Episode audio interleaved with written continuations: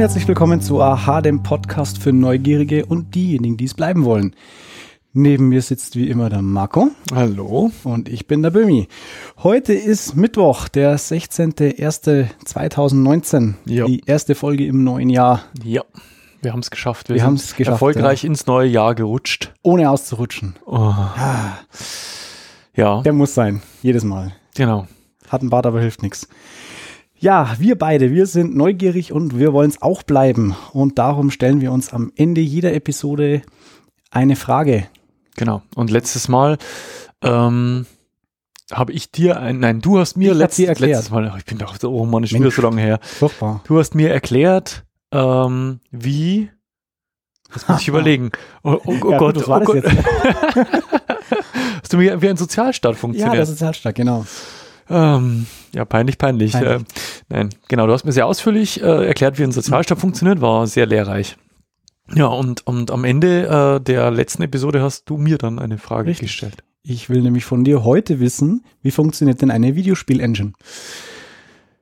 Ja, wie funktioniert eine Videospiel-Engine? Also heute wird, ich kann, ich kann schon prophezeien, äh, ich denke, eine etwas kompaktere Episode. Das liegt aber einfach daran, dass, äh, wenn man sich mit dem Thema Spiel-Engine beschäftigt, äh, man da sehr leicht äh, in, in, ich sage jetzt mal, in ungeahnte Tiefen abrutschen kann. Ja, das glaube ich. ähm, wie du feststellen wirst.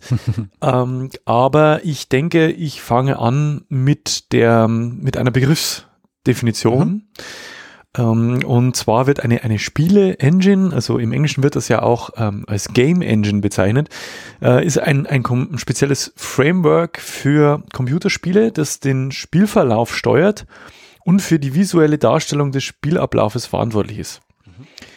Und in der Regel ist es, äh, stellt eine Spiel, eine, eine Game Engine oder eine Spiel Engine auch gleichzeitig so eine Art ähm, Entwicklungsumgebung dar für denjenigen, der halt Spiele machen möchte.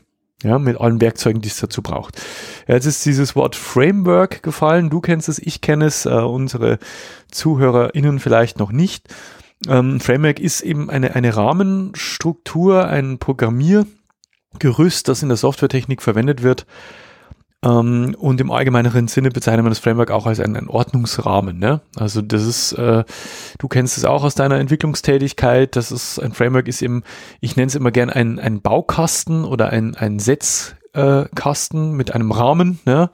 ähm, mit verschiedensten Hilfsmitteln und Werkzeugen, die dir das Leben als Entwickler Genau, in dem Fall sind es äh, Funktionen, Klassen, was auch immer, Modelle, Controller, Genau. die einfach vordefiniert sind, mit denen dann der Entwickler arbeiten kann, um sich seine Arbeit ein bisschen zu erleichtern, weil sonst müsste sich das auch alles selber schreiben. Und so hat er so ein paar vordefinierte Funktionen, die immer vielleicht gleich laufen auch, die er immer wieder recyceln kann und sich damit einfach das, die Arbeit ein bisschen spart. Und das ist auch, und wir werden ähm, im Verlauf meiner Ausführungen noch drauf zu sprechen kommen, ist auch das Haupt, äh, die Hauptaufgabe einer, einer Spielengine, eben das, den Entwicklern das Leben leichter zu machen. Ja, das, äh, ja, kommen wir noch dazu im Detail.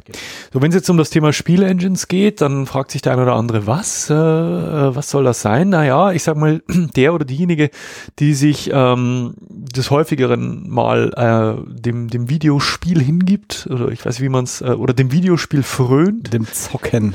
dem Zocken, äh, die Gamer unter euch sowieso werden schon mal die ein oder andere Engine oder deren Name zu Gesicht bekommen haben. Und ich dachte mir, dass äh, ihr einen Eindruck bekommt, äh, von was wir heute sprechen, nenne ich einfach mal ein paar äh, der bekannteren. Und zwar ähm, gibt es ähm, eine der bekanntesten ähm, Spielengines äh, ist die sogenannte Unreal Engine.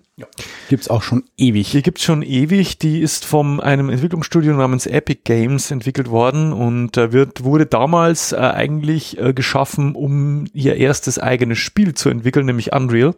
Daher der Name Unreal Engine.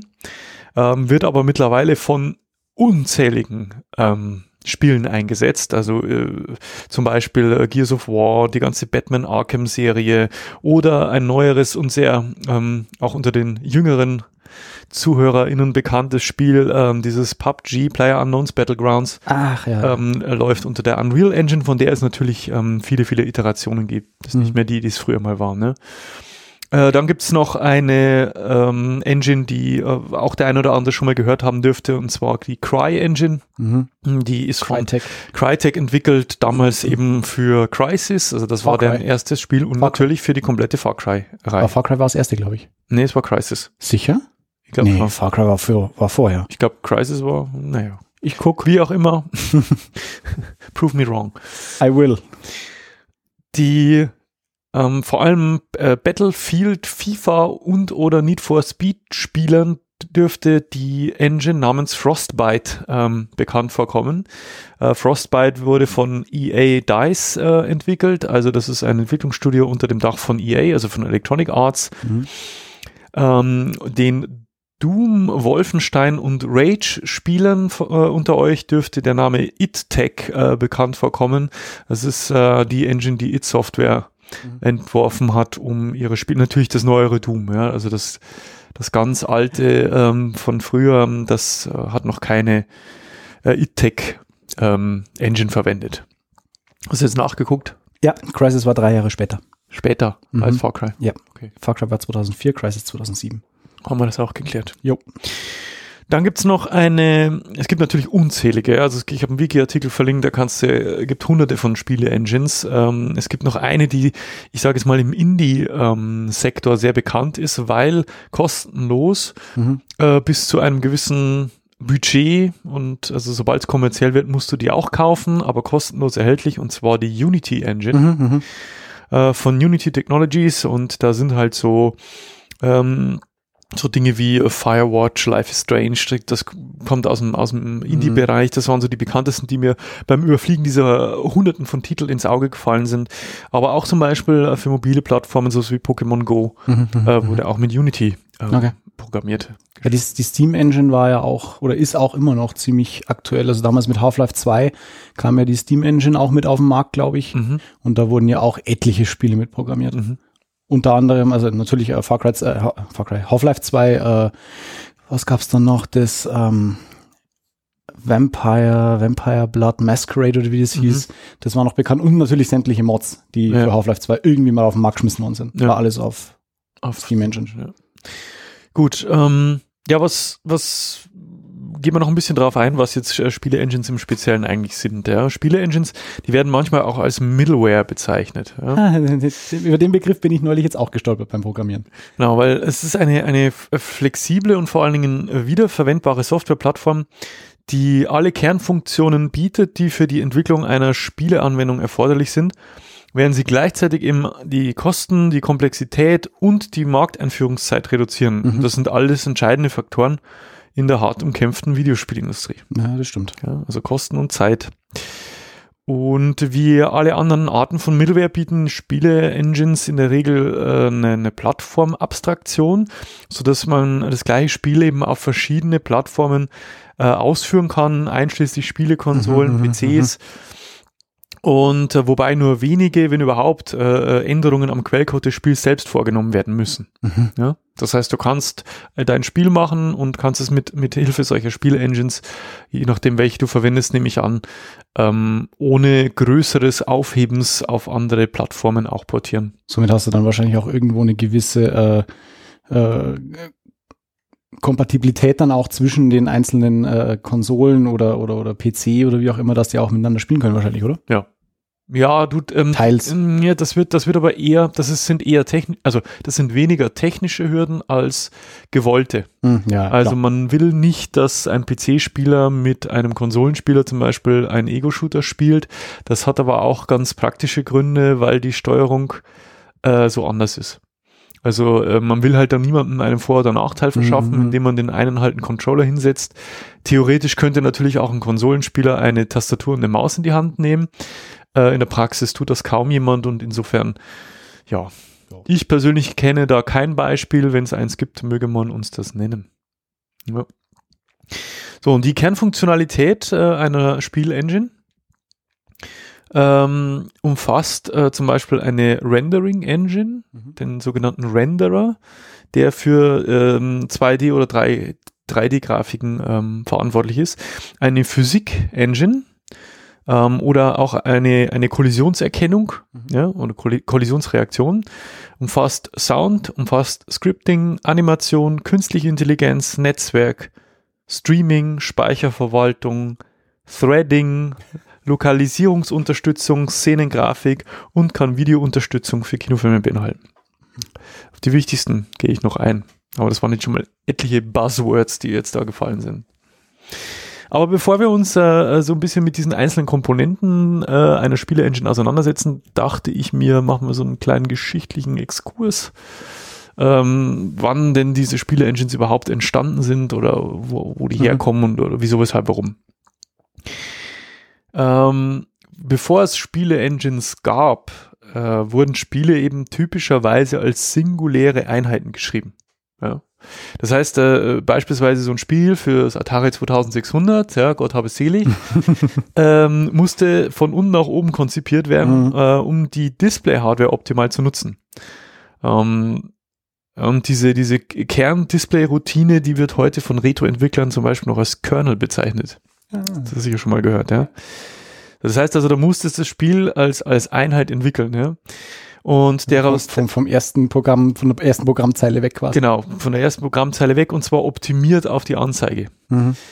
Und äh, der rasante Vormarsch äh, dieser ganzen Arcade-Hardware, ne, die damals äh, Marktführerschaft hatte, also diese Spielautomaten mhm. im, im, in den Spielhallen, ne, die halt vor allen Dingen in Amerika und aber auch bei uns äh, durchaus ähm, eine gewisse Popularität hatten.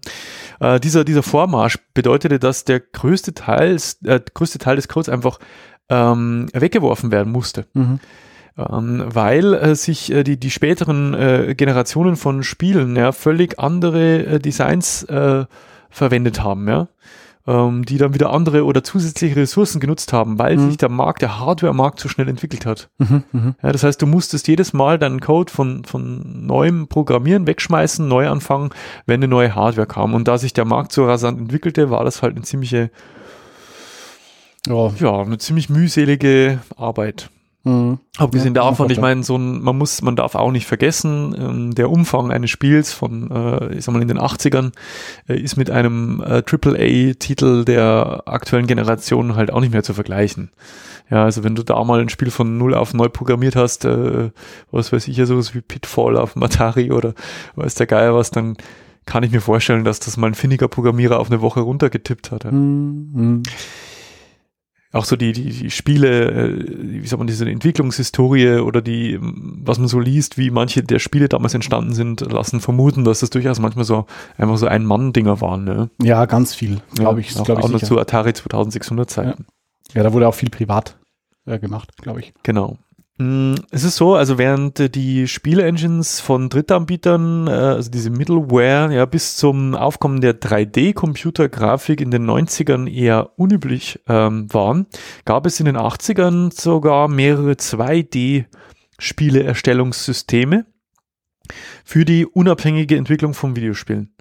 Und da gibt es ein paar, ähm, die ich jetzt nicht näher äh, äh ähm, nicht näher recherchiert habe, aber nur mal, dass du die Namen gehört hast. Äh, es gibt, äh, es gab das Pinball Construction Set von 1983. Mhm das ASCII's Wargame Construction Kit, ebenfalls von 83, Thunder Force Construction von 1984, das Adventure Construction Set 84, Gary Kitchens Game Maker 1985, da sagt mir sogar was, Wargame Construction Set 1986, Shoot'em Up Construction Kit 1987.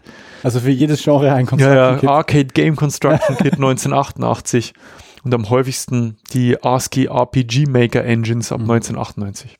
Ja, da kamen die ganzen, diese ganzen 2D und 3D-RPGs ja. dann langsam. Der Rollen. Begriff Game Engine oder Spiel Engine, der entstand eigentlich erst Mitte der 90er, insbesondere im Zusammenhang mit 3D-Spielen wie First-Person-Shootern. Also Unreal, ähm, Quake und Doom, also so die, die, die großen, die großen First-Person 3D-Shooter äh, waren so, waren auch mit die Geburtsstunde von, mhm. also wo sie halt gemerkt haben, okay, jetzt, äh, hier geht's jetzt nicht nur um ne, schön gepixelte, ne, ein paar so kleine Maps, sondern die Welten waren halt auch entsprechend ausladend, die Grafiken waren entsprechend aufwendig. Mhm. Und man suchte halt ähm, entsprechende Mittel, damit die, damit du nicht hunderte von Programmierern beschäftigen musst, sondern im Prinzip Designer beschäftigen kannst. Ja. Ähm, die Doom und die Quake-Spiele von It Software waren so populär, dass andere Entwickler nicht von Grund auf neu arbeiteten, sondern die Kernteile der Software lizenzierten und ihre eigenen Grafiken, Charaktere, Waffen und Level entwarfen, die sogenannten Spielinhalte oder Spielressourcen. Mhm. Ja, und das ist eigentlich das Grundkonzept einer Spiele-Engine, dass du eben nicht, also die Kernfunktionalität, wie jetzt eben das Rendering oder die, die Physik oder Mhm. der Sound, dass du das nicht von, von Grund auf neu machen musst, sondern du kümmerst dich im Prinzip nur, wie es aussieht und wie es klingt, Ja. wie es abläuft. Ja, ja. Ja, du musst dich jetzt immer um so, um so klein-klein kümmern, ne? Weil die, die, die Entwicklung einer Spiele-Engine ist halt aufwendig und teuer. Das ist richtig. Aber das, wenn einmal steht, dann Sure. kann man es gut nutzen. Die Trennung von spielspezifischen Regeln und Daten von grundlegenden Konzepten wie Kollisionserkennung und Spieleinheit ermöglicht es eben den Teams zu wachsen und sich zu spezialisieren.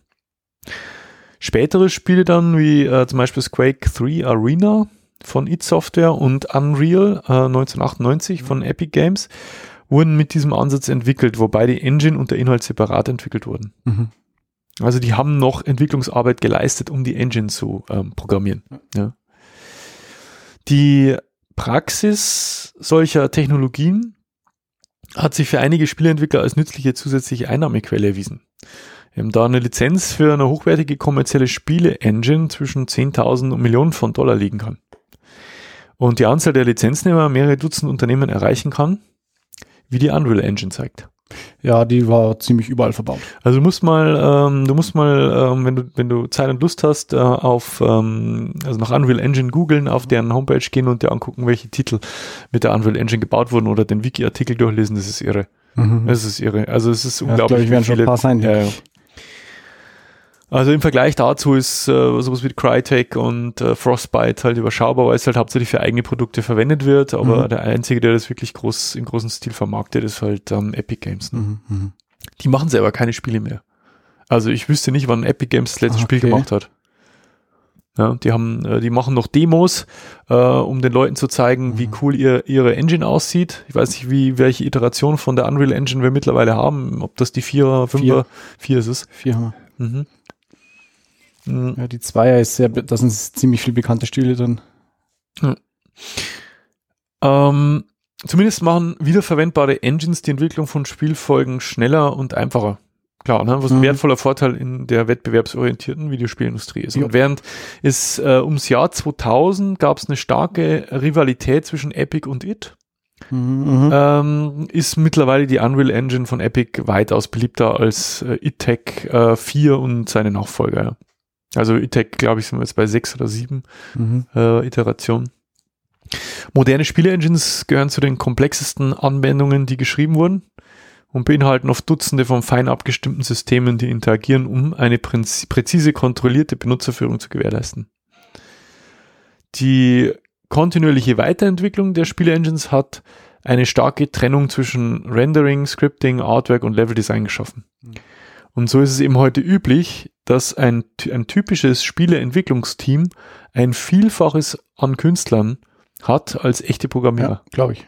Ja? viel, viel mehr Designer. Mhm. Ja, allein die ganzen Grafiken zu erstellen und die ganzen Texturen für die, für die Modelle und auch die Modelle natürlich, die 3D-Modelle. Du brauchst, ähm, du brauchst im heftig. Prinzip, ähm, kommen wir noch zu sprechen drauf, aber äh, steuern, was, wann, wo, wie passiert, das passiert über das Scripting. Mhm. Ähm, in Programmcode musst du im Prinzip eigentlich gar nicht mehr einsteigen, es sei denn du, ja, der ist Das sind gerade danach. getriggerte Events teilweise. Ja, aber das ist alles über Scripting. Ja. Ähm, First-Person-Shooter sind nach wie vor die Hauptanwender von äh, Drittanbieter-Spiel-Engines, werden aber inzwischen auch in anderen Genres eingesetzt, logischerweise. Ja. Äh, zum Beispiel das Rollenspiel äh, Elder Scrolls, ähm, Morrowind oder das ähm, Massively Multiplayer Online Role-Playing Game, ja, Dark Age of Camelot und der mm, Gamebryo ähm, auf der was? Ach, auf der Gamebryo Engine, die habe ich gar nicht genannt. Und, oder Lineage 2 auf der Unreal Engine. Also es gibt unzählige Spiele mittlerweile, die keine klassischen First-Person-Shooter mehr sind. Ich habe ja eingangs schon das Batman genannt, diese Arkham-Serie, diese Third-Person-Action-Spiel, das auch auf der Unreal Engine basiert. Ähm, Spielengines werden natürlich aber auch für Spiele verwendet, die ursprünglich für Heimkonsolen entwickelt wurden, wie zum Beispiel äh, die Renderware Engine äh, in den Franchises Grand Theft Auto und Burnout äh, eingesetzt wird. Ja. Ich weiß gar nicht, ich glaube sogar auch ähm, Red Dead Redemption ist Mhm. auf, basiert auf dieser Engine. Ja, ist ja auch Rockstar. Und äh, da sich äh, die, da die Game Engine Technologien äh, ausgereift äh, sind und benutzerfreundlicher werden, hat sich im ähm, der ganze Anwendungsbereich der Game Engines somit immer wieder erweitert. Und mittlerweile wird es sogar in, in, in ernsthaften Spielen eingesetzt, äh, bei Visualisierungstrainings, medizinischen und militärischen Simulationsanwendungen. Wobei die, ähm, die Cry-Engine da ein Beispiel ist, ja. Die wird häufig auch in, in militärischen oder medizinischen Anwendungen eingesetzt. Ja, klassische First-Person-Geschichte. Und ähm, um die Zugänglichkeit zu erleichtern, werden halt auch neue Hardware-Plattformen ins Visier genommen. Ja? Also drunter halt auch Mobiltelefone äh, oder Webbrowser. Ja? Mhm. Äh, Webbrowser halt, äh, was ob du die, die Begriffe kennst, sowas wie, wie WebGL, Shockwave, ähm, Silverlight, Unity Ja, ja. Web Player, wo du im Prinzip halt im Webbrowser spielen kannst. Mhm, Das ist so, irgendwo hat das alles, glaube ich, ihren Grundstock in dem, äh, in, in Flash. Ja. Könnte ich mir vorstellen. Ja, und darüber hinaus werden halt weitere Spiele-Engines auch auf höheren Sprachen wie Java oder ähm, C-Sharp ähm, aufgebaut oder ähm, Klassisch wird wahrscheinlich C++ oder? ja, Python oder Lua-Script. Ja, das sind jetzt ähm, so schon sehr spezielle äh, Spiele-Engines, deren Name mir persönlich jetzt nicht gesagt als, als Spieler, als Gelegenheitsspieler. Ja, das war so der, der, der ähm, geschichtliche Abriss ja, vom, vom 2D-Bereich äh, bis hin zu dieser klassischen 3D-Spiel-Engine, die wir heute kennen, die wir im Prinzip alle sehen oder das Ergebnis dieser Engines sehen wir, wenn wir irgendein Spiel des 21. Jahrhunderts in unserer PS4 einlegen Mhm. oder ähm, kannst du eigentlich schwer davon ausgehen, dass sich keiner mehr die Mühe macht, äh, wirklich ein Spiel von von null zu programmieren. Ja, die Ja. verwenden alle entweder frei oder halt kommerzielle Mhm. Spielengines. Next Step, Virtual und Augmented Reality. Ja, auch dafür finden sie schon Anwendung. Ja, Resident Evil war jetzt das siebte Teil irgendwie voll VR unterstützt. Ja, kann ich, kann ich nicht spielen, sowas. Ja, ich glaube, mir wird auch schlecht. Ja, nicht nur das, sondern das ist erstmal äh, erschrecke ich nicht gerne, äh, was natürlich jetzt dem, in dem Format wahrscheinlich noch viel schlimmer ist. Mhm. Gut, äh, wie eingangs erwähnt, äh, kommen, wir, kommen wir zu diesen Basisfunktionalitäten zurück. Und äh, je nach Engine besteht diese unter anderem aus folgenden Bestandteilen. Da ist äh, zuvorderst natürlich mal die Grafik-Engine, das, das, was man sieht, ja, und die ist für die grafische Darstellung auf dem Bildschirm verantwortlich. Und da gibt's halt ähm, meistens so, eine- so eine Handvoll Funktionen, die so eine Grafik-Engine beinhaltet. Das ist einmal eine Funktion zum Laden, Verwalten und Anzeigen von Texturen beziehungsweise Sprites. Mhm. Sprites war früher ja, 2D. Äh, zur Textausgabe. Ja, also auch der muss ja irgendwo Ja. dargestellt werden. Äh, Bildschirmtext. Menüs, aber natürlich auch Effekte wie Feuer, Explosionen, Mhm, Wasser, mhm, Schnee, Nebel etc. Das ähm, ist alles ähm, Teil der Grafik-Engine. Die aber wahrscheinlich relativ stark mit der Physik-Engine dann vernetzt sind, Ja. denke ich. Ja, denke ich auch. Ähm, Im Falle einer 3D-Engine kommen aber oftmals noch folgende Werkzeuge hinzu. Du hast ähm, Funktionen zum Laden, Verwalten, Darstellen und Animieren von 3D-Modellen Mhm. natürlich. Äh, und ein sogenanntes Shader-System zur möglichst realistischen Darstellung der Wirkung von Licht und Schatten auf verschiedene Materialien. Bei, beispielsweise halt Metall, Holz oder Haut. Ähm, ja. Dann kommt eben jenes von dir angesprochene Physiksystem.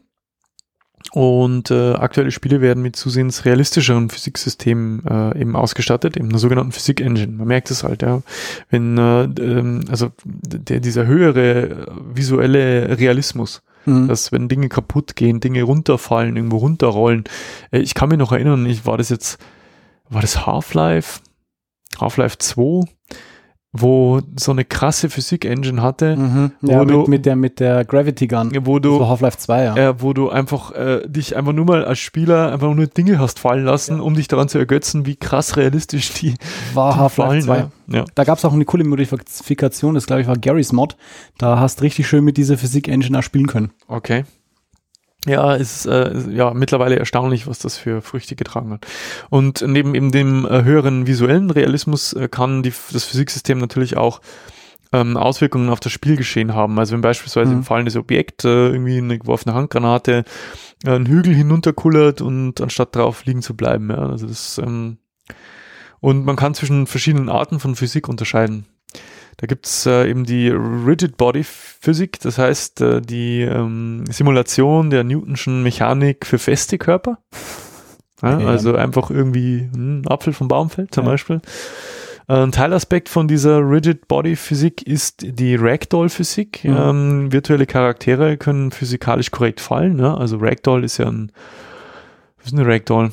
Wie übersetzt man das? Nicht so irgendwie so sowas wie eine, äh, ja, Ja, so so eine ein Puppe, oder? Crash Test Dummy, ne? Ja. ja genau. So eine voll bewegliche Crash-Test-Puppe. Ja, genau, es ist ein Ragdoll und die, äh, also die, die realistische Bewegung von äh, Gliedmaßen, Kopf und, und Körper ist eben, ähm, ja, das, damit ist diese Ragdoll-Physik gemeint.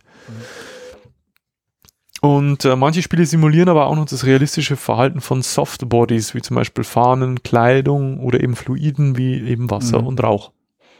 Ja, und das können sie mittlerweile- Thema Fauna natürlich. Ja, das können wir mittlerweile sehr, sehr gut. Es ist übrigens eine, eine ganz, äh, ganz großartige, ähm, also das, das, das ist ein wirklich cooles Game Design zum Beispiel, ja, das ähm, quasi eine, eine Landschaft äh, lebhaft erscheinen lassen kann, ohne, also und den Aufwand und vor allen Dingen halt auch die Anzahl der Polygone möglichst gering zu halten, ist schon, ist schon ein ganz, ganz großes Kino. Also wenn das ein Leveldesigner kann, ähm, Gut, mittlerweile haben die Entwickler und natürlich auch die Engines entsprechend die Rechenpower zur Verfügung und entsprechend viele äh, Polygone auch verwenden zu können. Aber schon früher hat man da ganz viel Anstrengung unternommen. Ähm, also, sich- dass es eben nicht nur irgendwo ein, ein, eine glatte Fläche mit Grastextur ist, Mhm. sondern halt hin und wieder auch mal ein Blättchen irgendwo aus dem Boden ragt, äh, um den Realismus zu steigern. Mhm. Apropos Realismus, wenn ich gerade einwerfen darf, wenn ihr mal eine, äh, bald oder irgendwann erscheinendes Spiel googeln wollt, das eine unfassbare Fauna äh, generiert, dann guckt euch unbedingt mal Book of the Dead an. Mhm. Das ist ein Ingame-Shot. Oh, krass. Das ist richtig Also übel. Böhmi zeigt mir gerade ein, ein, ein Bild von einem, einem Wald mit einfallendem, durch Nebel gebrochenen Licht und es sieht unglaublich aus. Mhm. Sieht aus wie gemahlen. Ja, Das will ich mal in Echtzeit sehen. ja, das ist übrigens PS4, gell? Echt. Wohl scheinbar. Also das äh, Book of the Dead, da gibt's auch schon einen Teaser-Trailer. Mhm. Den kann man sich mal angucken. Da wird so ein bisschen das Ingame gezeigt, eben vor allem die diese äh, Fauna-Engine, wo äh, eben Pflanzen und eben der Lichteinfall oder Regen oder sowas, Rauch, diese ganzen Geschichten extrem detailliert und extrem realistisch aussehen. Krass. Würde ich mir auf jeden Fall mal anschauen im Zuge des eures Podcast-Hörens. Ja. Ähm, wir waren bei Softbodies, ne? Und ähm, Physik Engines bekam im Jahr 2005 aber auch eine Hardware-Unterstützung spendiert. Also man hat schon bald gemerkt, ähm, das alles der CPU zu überlassen, ähm, ist ein bisschen, ist ein bisschen arg. Ähm, sogenannte Physikbeschleuniger, Hm, war Physics oder von Nvidia? um die Berechnung der physikalischen Effekte auf eine spezielle Physikkarte oder eben auch die Grafikkarte auszulagern. Also typischerweise ähm, bringen, äh, bringen ähm, Grafikkarten Mhm. in Physik äh, einen einen dedizierten Ja. ähm, Rechenkern für Physik mit. früher, glaube ich, die, also wirklich ausgelagert von der Karte. Da gab es, meine ich, von Nvidia mal Anstrengungen, so äh, wirklich dedizierte PCI Express Karten mit einem reinen Physik-Chip in den PC einzubauen, wenn ich mich richtig erinnere. Inzwischen müsste das alles aber in, quasi als System on Chip äh, alles auf einer Platine sein und dann mit der Grafikkarte quasi nativ ausgeliefert. Mhm. Deswegen hat auch jetzt jeder Nvidia-Treiber diesen, diesen Physics-Treiber mit drin, sofern es die Karte unterstützt auch. Mhm. Gut, äh, kommen wir vom Physiksystem äh, zum Soundsystem, weil eben nahezu alle aktuellen Spiele beziehungsweise ihre zugrunde liegende Engine Mhm. äh, unterstützen halt Raumklang. Ja. ja Muss. 5.1, 7.1, äh, eine, Unter- eine, Million, Punkt- eine Million Punkt 1. Ja. ähm, oder eben auch Technologien wie, wie EAX oder Mhm. entsprechende äh, PC-Hardware natürlich und Boxen vorausgesetzt. Ja. Und dadurch soll eben natürlich der räumliche Eindruck der Spielwelt verstärkt werden, indem ein differenzierter Raumklang entsteht, der beispielsweise erlaubt, die Position von Gegnern zu orten. Mhm. Das ist äh, zum Teil echt verblüffend. Ich hatte ähm, zu meiner, ist mal eher zu der Zeit, wo ich noch sehr viel gespielt habe, ich weiß gar nicht mehr, ob das schon eine PS3 war oder eine Xbox 360, weiß ich nicht mehr. Ich glaube eine Xbox, 3, Xbox 360, da hatte ich einen speziellen Gaming-Kopfhörer, mhm. der hat so einen Dekodierer mitgebracht. Ja, ja, die, die so, ein, gut, ja. so, ein, so ein Kästchen, das selbst das digitale Signal über, über Lichtleiter ähm, entgegennahm und selber einen, 5, einen 7.1 Decoder integriert hatte und das halt in so aufbereitet hat, dass das auf einem Kopfhörer auch wahnsinnig ähm, multidirektional mhm. klang. Ich kann mich gut, sehr ja. gut erinnern, habe ich damals Red Dead Redemption gespielt und äh, wenn halt eine Person an dir vorbeiging oder hinter dir äh, gesprochen hat, dann hat sich das auch mit Kopfhörern so angehört, als würde die hinter mhm. dir sprechen. Unglaublich. Ähm, Außerdem können klanglich verschiedene Räumlichkeiten wie Badezimmer, Hallen, Gänge, Höhlen oder Unterwasser-Klangdämpfung simuliert werden. Mhm. Oder halt auch andere physikalisch bedingte Effekte wie der Doppeleffekt oder, ja. äh, oder dergleichen können hardwarebeschleunigt umgesetzt werden. Ja. Wie gesagt, der Designer kümmert sich im Prinzip halt nur noch um das Was, ja, mhm. nicht um das Wie. Ja, die Engine kümmert sich um den Rest. Ja. Äh, das ist ja auch was, was mich auch selber mal wahnsinnig interessieren würde. Also eine, eine, eine also sowas wie die Unity-Umgebung einfach mal ein bisschen zu äh, erforschen. Weil die kann man sich doch downloaden, ja, oder? die ist kostenlos. Die kannst du kostenlos. Aber da, ähm, da kommen wir dann halt wieder zum Punkt Hardware. Ich glaube, um so eine, so eine Spiele-Engine auch mal testen und, und ausreizen zu können, musst du halt entsprechende Hardware. Oh ja.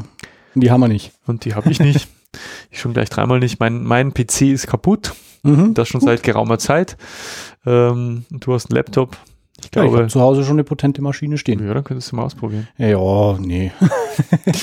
ich kämpfe mit PHP durch, da brauche ich jetzt nicht irgendwie ja noch. Also eine, ein, noch ein, ein zentrales Element, also wir hatten jetzt, äh, wir hatten jetzt Grafik, wir hatten Sound, wir hatten Physik, äh, das ist die sogenannte Zustandsspeicherung.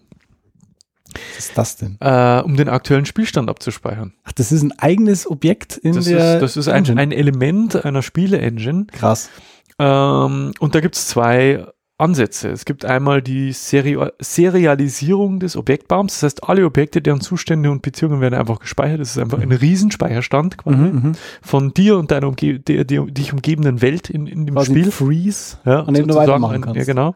Geil. Und dann gibt's äh, eben auch die Variante, wo nur bestimmte Daten gespeichert mhm. werden. Der Vorteil wiederum sind kleine Dateien, ähm, und äh, die Spielstände können etwa auch auf, auf Speichermodulen von Konsolen gespeichert werden. Mhm. Ähm, Nachteil ist halt größerer Programmieraufwand, weil der Programmierer halt genau festlegen mhm. muss, was abgespeichert werden soll. Mhm. Und aufgrund äh, dieser Komplexität greifen Spiele-Engines eher auf die einfachere Variante zurück. Was kostet ein Speicher? Genau, weil heutzutage hat man eben äh, hunderte von Gigabyte, Terabyte, äh, mehrere Terabyte in so einer Konsole beispielsweise. Mhm. Früher zu Nintendo 64 oder Gamecube-Zeiten. 64 Kilobyte Speichererweiterung. Da musstest du, da gab es halt noch Speicherkarten und da war es gang und gäbe tatsächlich solche speziellen ähm, Speicher wie nennt sich äh, Zustandsspeicherungen zu verwenden, die mhm. wirklich nur ganz gezielte Dinge abgespeichert haben, die tatsächlich notwendig waren. Mhm. Aber heute, was, was, was sind 30 Megabyte an Speicherdateien? Das klingt nach einer sehr hohen Kunst im Übrigen. Ja, also, weil äh, alle Spiele, wo es so ein bisschen drüber hinausgeht, einfach nur abzuspeichern, wie viele Lebenspunkte du hast, ja. wo du dich gerade befindest. Also gerade wenn es äh, losgeht, ähm, ich habe irgendwo mal einen Artikel gelesen auch, wenn es losgeht, wenn du, also wenn deine Spielfigur die Welt verändern kann. Mhm. Also beispielsweise, du kannst irgendwas anzünden und dann ist äh, die Stelle verkokelt. Das muss ja auch irgendwo gesichert das werden. Das muss ja gesichert werden. Aber du gehst weiter. Ja, du gehst weiter, spielst stundenlang, bist mhm. ganz woanders in dieser Welt, aber wenn du jemals wieder an diese Stelle zurückkehrst, soll das immer noch angeguckt ja, sein. Klar. Ja, also kannst du dir vorstellen, was, was da alles gespeichert werden muss. Ein weiterer Teil der Spiele-Engine, und äh, das kommt jetzt auch wenig überraschend, ist natürlich die Steuerung. Mhm. Das heißt, äh, weil eben eine unpräzise Steuerung, ach, äh, schnell zu Frustration führt. Oh ja haben die Entwickler ähm, früher, frühere PC-Spiele haben immer noch auf eine, eine PC-Tastatur gesetzt, auf die Pfeiltasten. Und heute gibt's halt für verschiedene Genres oder auch ähm, ja, für, ja, für genrespezifische andere, besser geeignete Lösungen In der Sparte der Rennspiele ist es halt oftmals auch ein Lenkrad. Mhm. Wobei Ja. ich da auch nach wie vor den Controller bevorzuge. Ja, ich habe noch nie mit Lenkrad gespielt. Das, Ja, das liegt aber eher auch eher daran, Spaß. dass ich jetzt nicht so der mega Rennspiel-Fan bin, um die Investition zu rechtfertigen. Ja, auch da gibt es auch noch Force-Feedback-Unterstützung. Das heißt, die Lenkräder haben Widerstand, äh, bewegen sich auch je nach Straßenbeschaffenheit und so. Also es ist schon krass. Kostet Bei- aber auch ordentlich Asche, wenn es Ja, sein ja, muss. ja. Bei Sportspielen, äh, Beispiel der FIFA-Reihe oder so, greifen halt die Spieler zum Gamepad oder zum Controller, zum klassischen. Für die Steuerung von Fluggeräten oder Raumschiffe gibt's halt noch Joysticks. Ja, ähm, Mit wenn du mal zum Mediamarkt gehst, der richtig gerade mit, mit ho auf hohen Realismus angelegten Simulationen erlauben die halt häufig die Nutzung multipler Steuerungssysteme. Ja, ein Beispiel bei einem Lenkrad in Rennsimulationen gibt's halt meistens auch noch eine Schaltung und auch Mhm. Gas- und, und Bremspedal. Und bei Flugsimulationen, äh, da sind das halt auch so Baukastensysteme, wo du im Prinzip auch äh, so, so eine Art Cockpit nachbauen kannst mit allen möglichen Schaltern. Und also da gibt's ja total irre. Früher gab's ja noch diesen Microsoft Flight Simulator. Äh, Da gab's Controller dafür. Ja. Ja, für den Heimbereich, Mhm. die irgendwie den ganzen Schreibtisch eingenommen haben, wo du dann so einen Pre-Flight-Check machen musst und so Sachen. Also das ist total das ist irre. aber dann für die, für die absoluten Overnerds. Ja, aber hallo. ähm, Strategie- und Aufbauspiele äh, werden halt meistens mit der Maus gesteuert und Ego-Shooter werden halt, oder Third Person werden halt auch äh, meistens mit der Maus und Tastatur gesteuert. Wobei Konsolen, das, das kann man so pauschal nicht sagen, weil Ko- Konsolen hast ja per Default erstmal Mhm. äh, dein Controller und somit sind eigentlich alle Genres, die du da spielen kannst, auf den Controller angepasst, mal mehr oder weniger gut. Das ist aber tatsächlich heutzutage ein großes Problem, dadurch, dass du eben diesen äh, Console-First-Ansatz größtenteils äh, hast, weil die Publisher einfach äh, eher jetzt auf die Konsolen gehen, weil sich das besser verkauft. Hast du sämtliche Spiele, die rauskommen, aber auch Ego-Shooter und eben so klassische Simulationen oder so, äh, erstmal eine Controller-Steuerung. Mhm. Und das wird dann umgebaut auf eine PC-Steuerung. Mhm. Und da hakt's. Und zwar oft genug. Also das ist oft sehr frustrierend, wenn du irgendwie so ein äh, Console First Release dann auf dem PC umgebaut bekommst und musst dann da mit der Steuerung klarkommen. Weil das ist teilweise zum Kotzen. Ich erinnere mich da an, was war denn das? Was Witcher? Witcher hat doch auch so eine, so eine, so eine PC-Portierung dann gekriegt. Und es ist, Also ich, ich bin man, man braucht schon eine Zeit, bis man reinkommt. Ja, ich, ich, ich bin halt ein, ein seit langen, vielen, vielen Jahren einfach ein, ein Konsolenspieler und ähm, sehe halt, dass es gibt Genres einfach, also Ego-Shooter war lange Zeit auch so ein Ding, wo ich sage, niemals, nie, nicht auf einer Konsole mit einem, Mhm. mit einem Gamepad. Äh, mittlerweile sehe ich das sehr gelassen, weil ich finde, dass das gut funktioniert, wenn man mal drin ist. Ich würde mich nur nicht mit einem Maus- und Tastaturspieler messen Nee, wollen. da bist verratzt. Äh, aber untereinander ist es halt hat jeder das gleiche Gerät, Mhm. Eingabegerät und, und sind alle gleich. Also das, das spielt sich gut. Ja, wenn vor allen Dingen Spiele erstmals, also für eine Konsole reinrassig konzipiert wurden. Äh, sowas wie zum Beispiel Halo, wenn du dich erinnern kannst, Mhm. äh, ist ein reines Konsolenspiel gewesen. Das war auch einer meiner ersten Shooter auf Konsole, noch damals auf der Ur-Xbox. Mhm. Den gab es auch mal auf dem PC, ist unspielbar. Ja, also die, die Steuerung ist, ist nicht gut portiert für eine Maus. Ähm, ja, aber wie gesagt, so, ich bin es gewohnt, mit, mit dem Gamepad zu steuern, Mhm. aber es gibt Genres, die eignen sich halt grundsätzlich weniger dafür. Ich habe auch mal auf der PS4 so eine Art Aufbausimulation gespielt, sowas wie SimCity. ähm, und das, äh, die, das ist schon, äh, das ist schon ein Spiel, das es vornehmlich für, für die Konsole gab. Es ist auch relativ gut umgesetzte Steuerung, aber nichtsdestotrotz denke ich mir an jeder Ecke immer wieder, verdammt, äh, wie geil wäre es jetzt einfach mit der Maus darüber zu Ja, wischen. genau. Und du musst halt irgendwie über das ganze Gelände scrollen und so. Also das ist eigentlich dieses viele, diese viele Scroll-Arbeit. Ja. Also ge ein Gebäude zu platzieren oder so, das geht mit, mit, mit, mit äh, oder Menüs zu navigieren, das geht genauso gut, ja. Ja. Aber manche Dinge eignen sich da nicht so toll. Naja. Skyrim war's. Ah, Skyrim. Skyrim. Okay. Konsole, Konsolensteuerung, portiert auf dem PC, kannst knicken. Da gab's dann auch Mods dafür, die, die, die, vor allem die Menüs waren das Problem, weil du halt ein absolut äh, Konsolen- oder ein Gamepad gesteuertes Menü gehabt hast Ja. und da mit der Maus und, also mit der Maus da drin rumzufahren, das ist äh, einer der Also Vorkreise du der nicht, Hölle. wenn du dich nicht frei bewegen kannst, dann Oh. nur oben oder unten. Ne? Ja. Das war Kreis, Vorkreis der Hölle und da gab's dann tatsächlich auch Mods, die die Steuerung überarbeitet haben und äh, dass du or- eine ordentliche PC-Steuerung in den Menüs hingekriegt hast. Okay. War sinnvoll. Gut, ähm, jetzt, äh, was haben wir jetzt alles durch? Wir haben äh, Grafik-Engine, Physik-Engine, Soundsystem, Zustandsspeicherung, Steuerung. Was natürlich auch noch fehlt äh, und heutzutage immer wichtiger ist, ist, die, ist der Netzwerkcode. Mhm. Das heißt, auch Teil einer Engine ist mitunter der Netzcode, der eben ähm, die Voraussetzung bestimmt für den Multiplayer-Teil eines Spieles. Und das ist ja immer populärer. Da stand jetzt in diesem Wikipedia-Artikel noch drin und ich musste etwas schmunzeln. Ich zitiere, ähm, das ist ein englischer Artikel, ich habe den übersetzen lassen. Äh, zum Beispiel, wie viele Spieler gleichzeitig am Spiel, also ähm, bestimmt die Voraussetzungen für den Multiplayer-Teil, äh, zum Beispiel, wie viele Spieler gleichzeitig am Spiel teilnehmen können oder ob ein 56K-Modem ausreichend ist oder ein Breitband-Internetanschluss wie XDSL oder TV-Kabel benötigt wird. ich schätze, der Artikel wurde schon lange nicht mehr revidiert. Mhm. Ja. Ähm, 56K-Modem, äh, das kennen die wenigsten von unseren jüngeren HörerInnen äh, überhaupt noch. Ähm, also ich denke mal, dass die, die, die, die, dass sich die Entwickler heutzutage über einen Breitbandanschluss keine Gedanken mehr machen. Nee, Ja. weniger. Na gut, für den deutschen Markt vielleicht. Ja, oder auch, auch welches Protokoll sie verwenden. Ob Mhm. das UDP oder TCP ist, ähm, stand als auch im Artikel drin, dass UDP halt schneller ist, ähm, aber halt fehleranfälliger. Ich glaube nicht, dass man außer TCP heutzutage noch irgendwelche anderen Protokolle verwendet im Multiplayer-Bereich. Kann ich mir nicht vorstellen. Weniger. Also bei der, ja, wir sind zwar jetzt in Deutschland nicht gerade die das äh, strahlende Vorbild, was Breitbandausbau betrifft, aber nichtsdestotrotz kann man davon ausgehen, dass jemand, der gerne und viel spielt, wohl einen entsprechenden Anschluss haben wird. Es ist ja wie mit vielem, dass ähm, früher mussten sich die Entwickler äh, viel mehr mit technischen Restriktionen beschäftigen Das stimmt. egal was sie programmieren, ob es jetzt im Grafikbereich, im Soundbereich war, im Steuerungsbereich war, ähm, Speichern von, von, von äh, äh, Zuständen, ja, von Mhm. äh, Spielstand speichern und so weiter, musste man sich ewig Gedanken machen, wie man das am besten unterbringt in dem Platz, den man hat. Netzwerk waren eingeschränkte Protokolle, waren noch nicht so verbreitet, die Anschlüsse waren viel zu lahmarschig.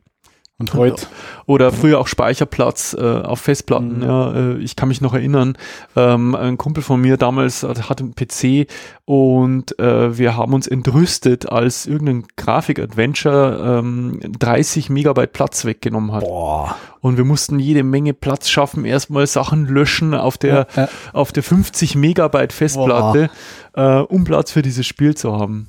Ja, das 50 ist- Megabyte habe ich heute in meinem kleinen Zehennagel. Ja, das ist, das hat mein, mein, mein Handy hat mehr Arbeitsspeicher. Mhm. Ja. Ja. Meine Maus hat mehr Arbeitsspeicher. Die hat nämlich einen eingebauten Speicher. Ja. Ja, aber du, du ähm, das ist eigentlich so das Interessante, wenn man das, wenn man diese Spieleentwicklung so verfolgt, äh, Mhm. die müssen, man muss sich weniger Mühe geben. Man hat Speicherplatz, äh, was ich, man, man liefert nicht mehr auf einer, auf einer dreieinhalb Zoll Diskette aus, sondern auf einer DVD oder einer Blu-ray, wo man irgendwie 50 doch alles- Gigabyte ausliefern kann. Alles Download Am, heute. am Tag eins äh, äh, lädt das Spiel erstmal 20 Gigabyte Patch runter. Ja, who cares? Ja, Mhm. Ja, bei Ding, bei, da war doch dieser Riesenaufschrei bei dem äh, letzten Metal Gear Solid, ja ist wo doch irgendwie, da war eine DVD mal. drin, war eine DVD drin und äh, von diesen, weiß nicht, was war DVD, 7,4 Gigabyte waren, keine Ahnung, 30 Megabyte belegt für einen Installer, der dann den ganzen Scheiß aus dem Internet gezogen hat. Ja, super, das kann ich auch. So hart.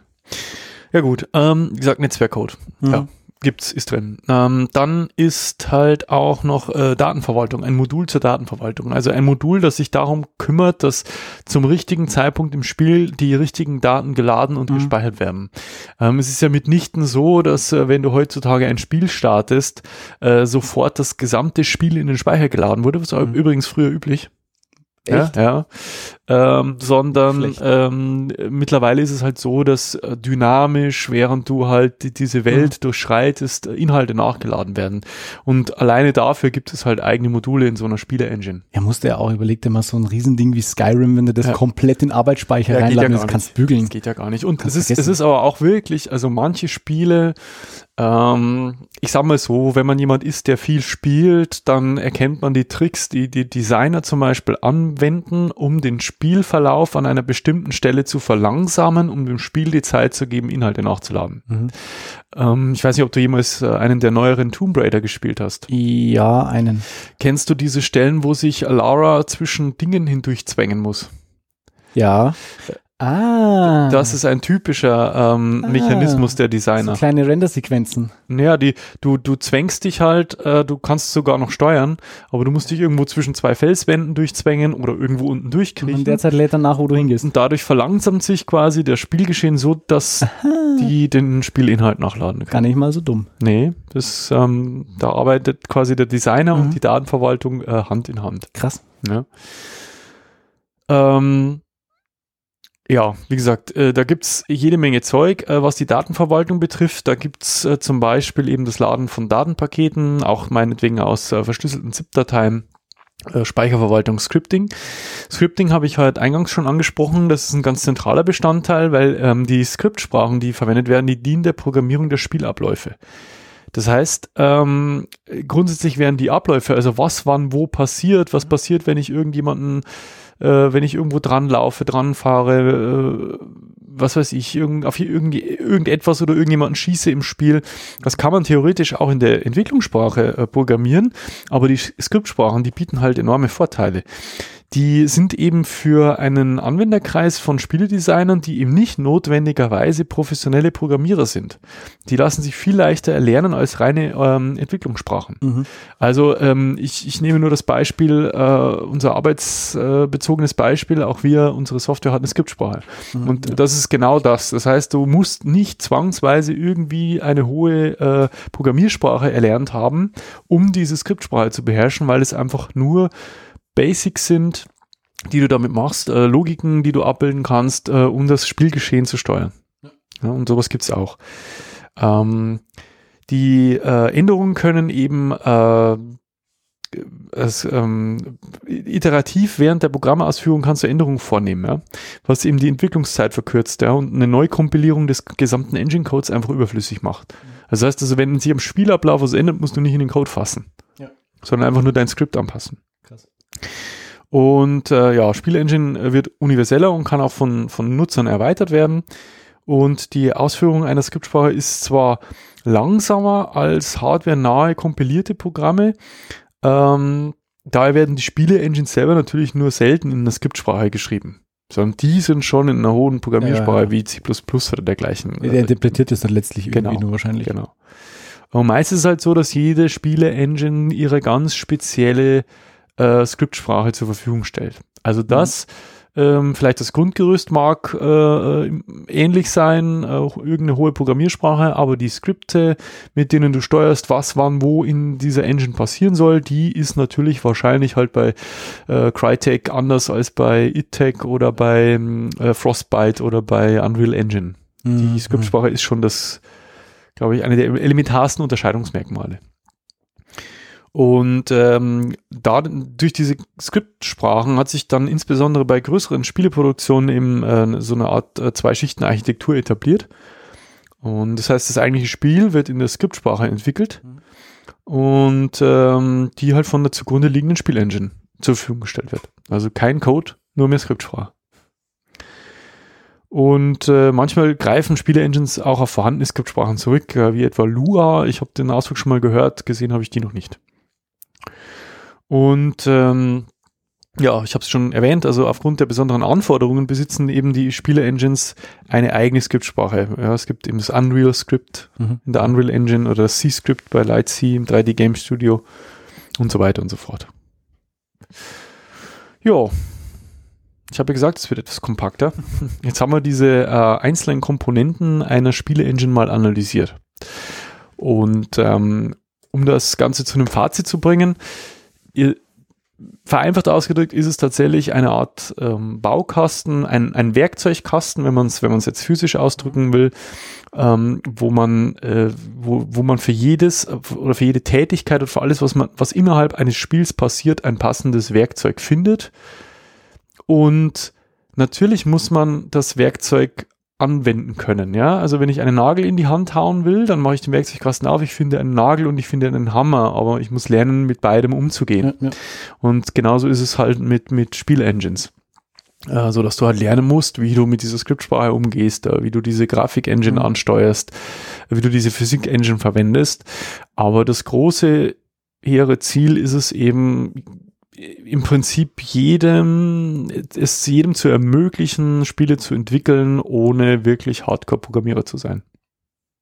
Was nicht bedeutet, dass man es nicht lernen muss, weil äh, schadet nicht schon auch viel dahinter. Also es ist jetzt nicht so, dass man sagt, okay, ich lade mir jetzt die Unity Engine runter und äh, schaue mir zwei Tutorial-Videos auf YouTube an und dann kann ich ein Game designen. Also so ist bei Vibe nicht. Also, es ging nee. ja schon los. Also ähm, ich glaube, so, so ein Vorreiter von diesen ähm, von diesen ausgewachsenen Spiele-Engines äh, sind mit Sicherheit Level-Editoren.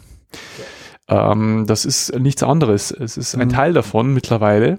Aber sowas wie, wie Doom, auch die mhm. ersten Doom-Teile, äh, da gab es Level-Editoren. Also die äh, da haben die, Stimmt, wahrscheinlich ja. war es halt so, da haben die Designer hatten bestimmte Vorstellungen, mhm. haben den Entwicklern gesagt, so muss der Level aussehen. Der Entwickler hat das, äh, hat das äh, programmiert, dann haben die Designer das Probe gespielt und gesagt, nee, ist alles scheiße, mach bitte neu. Und ich denke mir, spätestens beim dritten Mal, also im Moment der maximalen Verzweiflung, mhm. äh, hat sich der Entwickler gedacht, verdammte Axt, ich baue euch jetzt einen Level-Editor. Könnt ihr selber machen. Das könnt ihr mit der Maus oder mit eurem Pfeiltasten, könnt ihr euch den Level zu selbst zusammenbauen. Und das ist ja auch ein Element der Vereinheitlichung, der Vereinfachung. Mhm. Ähm, es kamen ja auch Spiele dann auf dem Markt, äh, wo der Entwickler, also das, das Studio dann irgendwann gesagt hat, hier habt ihr, liebe Community, habt ihr den Level-Editor, ja. äh, sodass die Community halt eigene Level dazu bauen Far Cry, ja. auch wieder Vorreiter gewesen. Zum Beispiel. Der hat von Anfang an, glaube ich, diesen Level-Editor dabei gehabt.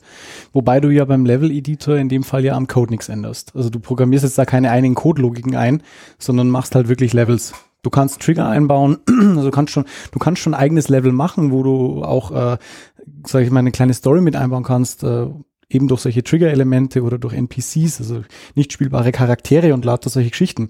Aber du änderst jetzt nichts am Verhalten der Engine, ja. was du in der en oder an dem Verhalten des Spiels. Ja. Was du ja theoretisch, wenn du in der Engine arbeitest ja. und ein eigenes Spiel machst, ja dann tatsächlich auch tust. Ja, also, ich, also eine Spiele-Engine ist, ist definitiv nochmal ein ganz anderes Kaliber, mhm. aber ich denke mal, ähm, man kann es also der, der Sinn und Zweck einer Spiele-Engine wird etwas deutlicher oder greifbarer, wenn man schon mal das, wenn man weiß, was ein Level-Editor ist. Mhm. Das ist nichts anderes, aber halt in groß. Genau. Ja, wo du eben nicht nur sagen kannst, wie soll das aussehen, sondern eben auch noch, wie soll es klingen, mhm. äh, wie soll der Level aussehen im Sinne von, welche Texturen werden verwendet. Ein Level-Editor zum Beispiel gibt dir ja Elemente vor, Bausteine, wo du Klötzchen bauen kannst. Ne? Und ähm, ja, eine Spielengine ist halt noch, noch viel mehr als das. Mhm. Wie gesagt, ich, ja, ich hätte ähm, jetzt bei dieser, bei dieser Recherche zu diesem Thema, äh, habe ich mir so manche Spiele-Engines ein bisschen angeschaut und deren Webpräsenzen einfach und ich hätte schon Bock. Also das wäre mal so ein Ding, ich habe keine, keine Ambitionen, ein Spiel zu entwickeln, äh, weil ich weiß, was da für ein Aufwand dahinter steckt, aber, aber es würde mich einfach mal interessieren, also würde ich es hinkriegen in einer überschaubaren Zeit, äh, mhm. jetzt nicht äh, an einem Abend, aber vielleicht mal so in einem halben Jahr, tatsächlich irgendetwas zu bauen, äh, dass man steuern kann, dass man spielen, es muss kein ausgewachsenes äh, AAA-Ding sein, aber halt irgendetwas, wo, das mir hilft, die äh, diesen Weg, also diese, diese, diese Engine zu verstehen. Also mhm. was muss ich machen von A bis Z um hinten ein kompiliertes, äh, spielbares Ding zu haben. Und wenn es nur irgendein Punkt ist, den ich über den Bildschirm bewegen kann, verstehst du? Pong. Genau, und das würde mich, also mit das würde mich einfach technisch interessieren, mhm, ja, wie das funktioniert. Ja, das ist bestimmt, bestimmt interessant. Also ich mache jetzt momentan ähnlich was. Ich baue ja gerade Podflow um ja. oder ich versuche es umzubauen auf eben ein, äh, ein Framework, Framework ja. aber halt ein PHP-Framework. Aber das funktioniert auch ganz ähnlich. Ich habe halt meine Vorstellung von meiner App, die ich habe, aber ich habe ein vorgegebenes Konstrukt an Funktionen, Klassen, äh, Modellen, Controllern und so weiter und die kann ich dann wiederum nutzen. Du musst dich aber den, also du musst erstmal erlernen, diese Werkzeuge, diese Werkzeuge zu verwenden. Genau, und das, da, da stehe ich momentan mittendrin und das äh, ist eine äh, Mammutaufgabe, wenn man sowas noch nie gemacht hat. Ja.